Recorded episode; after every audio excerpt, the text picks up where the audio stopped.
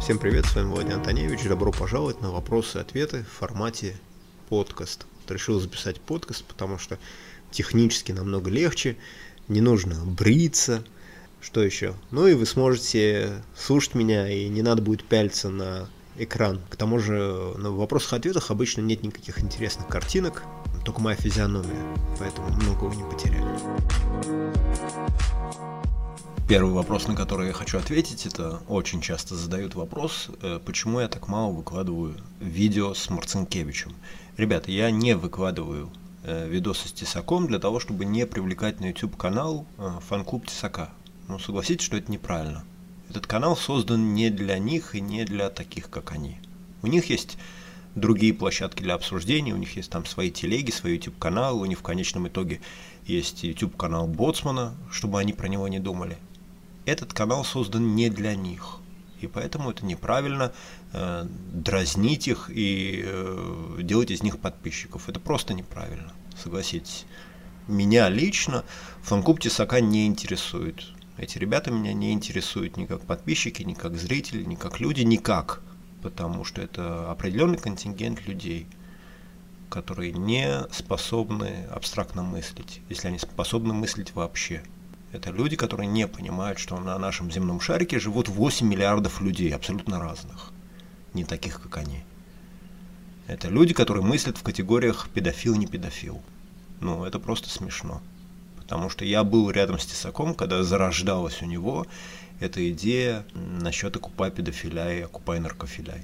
Это проекты не были созданы для защиты детей или защиты общества от наркотиков. Это были проекты крышевания наркоточек, это были проекты крышевания мажорных педофилов. То есть надо, надо понимать, что э, когда к Марцинкевичу, если к нему попадался какой-то мажорный педофил, то я вас уверяю, про него не снимался никакой ролик. Там вопрос решался деньгами. И то же самое с э, наркотиками. Но для того, чтобы был такой ажиотаж вокруг этих проектов, была медийность, да, была, был хайп, ему нужно было выкладывать эти ролики, надо было кого-то избивать, кого-то унижать, над кем-то бесчинствовать. И именно для этого и снимались все эти сафари, снимались все эти избиения торговцев спайсами. А фан-клуб Тесака это такие вот простачки-балбесы. Вот не хочу говорить никакие унизительные слова, но это просто ребят, которые меня не интересуют. Этот канал предназначен для нормальных людей, которые способны взглянуть на мир, который находится за пределами экрана зомбоящика, в котором ему вещают про все, что ему нужно знать. Да. Вот и все. Не отходя от кассы по той же теме, хочу зачитать комментарий, который прислал наш подписчик под именем Доктор. Цитата. Что Малюта, что Тесак, что Аваков, что им подконтрольная Шушера – это все одна порода людей. Названия ей разные, но диагноз у них один – диссоциальное расстройство личности. Оно же более известно как социопатия или асоциальная психопатия. Идеология для таких людей глубоко вторична. Я полностью уверен в этом, так как владею вопросом. Тесак – типичный социопат с официальным диагнозом. Истинная мотивация его действий – кайф от чужих страданий и смертей. Возле темы тоталитарных идеологий социопатов всегда терлось немало. В основном из-за легкой для них политической карьеры в таких кругах. Дальше он пишет, обычные люди пытаются понять или судить априори ненормальное с позиции нормы и делают поэтому неправильные выводы о мотивации таких людей. Конец цитаты. Вот я полностью согласен с нашим мудрым доктором. На мой взгляд, Марцинкевич был психически нездоров. Я говорил об этом в интервью э, на канале Балтика, если я не ошибаюсь, в 2015 или 2016 году. Марцинкевич был психически нездоров. Марцинкевичу э, доставляло удовольствие смерть людей, боль людей, боль животных. Идеология тут была абсолютно вторична. Обратите внимание, с какой легкостью Малюта, он же Боцман, переобулся, переобулся в воздухе И он продолжает свою череду убийств, несмотря ни на что. Хотя сейчас он борец за какие-то там э, свободы, права человека и так далее. Но это же смешно, ребята. Доктор, если вы слышите меня, спасибо вам огромное. Подписчик или подписчица э, с ником «Огненная стрела» спрашивает очень интересный вопрос. Я, может, что-то не понимаю, но Google говорит, что в 2008 году было три кандидата в президенты – Жириновский, Зюганов и Медведев. Вся версия о ФСБшниках, которые обеспечивали выборы Путина, вообще разбивается в пух и прах. Кого там вообще можно было выбрать? Давайте другую мотивацию, это сломалось. Огненная стрела, дорогая моя, за э, фасадом глупости, полулицемерия и цинизма, с которым вы спросили этот вопрос, скрывается одна из самых важных тем, на мой взгляд, моего фильма, а именно была ли волна убийств в преддверии выборов 2008 года спланирована, да или нет. И, на мой взгляд, это один из самых важных флажков, которые я буду делать. Это не следующий флажок. Следующий наш флажок будет называться «Муки святого Юрия». Это не думайте, что это... Да, это про Юру Сейф, но не думайте, что это какой-то там такой вот высосанный из пальца флажок. Это один из самых важных флажков. Он не менее важный, чем четвертый флажок. А тема, о которой говорит огненная стрела, это флажок, которого мы так и назовем огненная стрела. И этот флажок будет, наверное, еще не следующий, а тот, который после него, да, скорее всего. То есть следующий флажок у нас будет муки святого Юрия, и потом у нас будет огненная стрела. Поехали дальше. Я не знаю, почему меня спрашивают такие вопросы. Э, Влади, что ты думаешь насчет ЛГБТ? Как нормальный человек может относиться к ЛГБТ? Нормальный человек относится к ЛГБТ абсолютно нормально какое мое собачье дело, что там два парня, да, или там две девушки делают в постели с друг с другом по обоюдному согласию. Это не мое собачье дело. Меня туда, и вас тоже, кстати, никто туда не приглашал.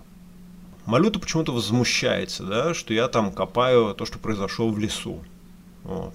То есть он считает, что меня в лес никто не приглашал, это не мое дело но он почему-то вот считает необходимым сувать свой нос в постель к ребятам из гей-комьюнити. Вот я что-то не понимаю. Они там друг с другом в постели делают что-то по обоюдному согласию. А вот я что-то не помню, чтобы Шамиль Даманов э, давал ему согласие на то, чтобы ему отрезали голову.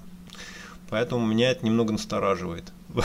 Вообще, все, что выходит изо рта Сережи Коротких, меня настораживает. Но если вернуться к теме ЛГБТ, то ребята, если вы живете в каком-то там Мухасранске, да, в каком-то там поселке, хрен знает где, вот, то, ну, посмотрите просто на, немного на ситуацию, скажем так, в перспективе. Мир ушел на несколько сот лет вперед. Все аппликации, все технологии, которые используются, они не производятся э, в вашем Мухасранске. Они производятся где-то там в Силиконовой долине. Все мозги сидят именно там.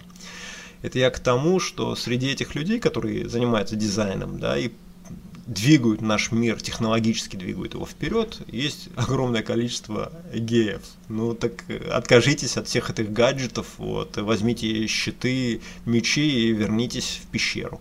И если вы считаете, что геи это какие-то там Бориса Моисеевы, все нежные из себя, то я вас приглашаю там на гей-парад в Тель-Авив, придите, там увидите очень много ребят, которые служили в команду, и они геи. Обратите внимание, что люди, люди которые самые оголтелые э, гомофобы, это обычно не совсем образованные люди. Ну, это же очевидно. Это должно вам о чем-то сказать. Это первое. Во-вторых, если взглянуть на секундочку на ситуацию насчет э, геев, трансгендеров со стороны эзотерики, то, господа, я не знаю, задумывались ли вы на это или нет, но до э, рождения, после смерти мы возвращаемся в состояние, где мы просто сознание. Так вот, у этого сознания у него нет половых органов, у них нет, у него нет пиписок, извините меня. Мы на самом деле не мужчины и не женщины.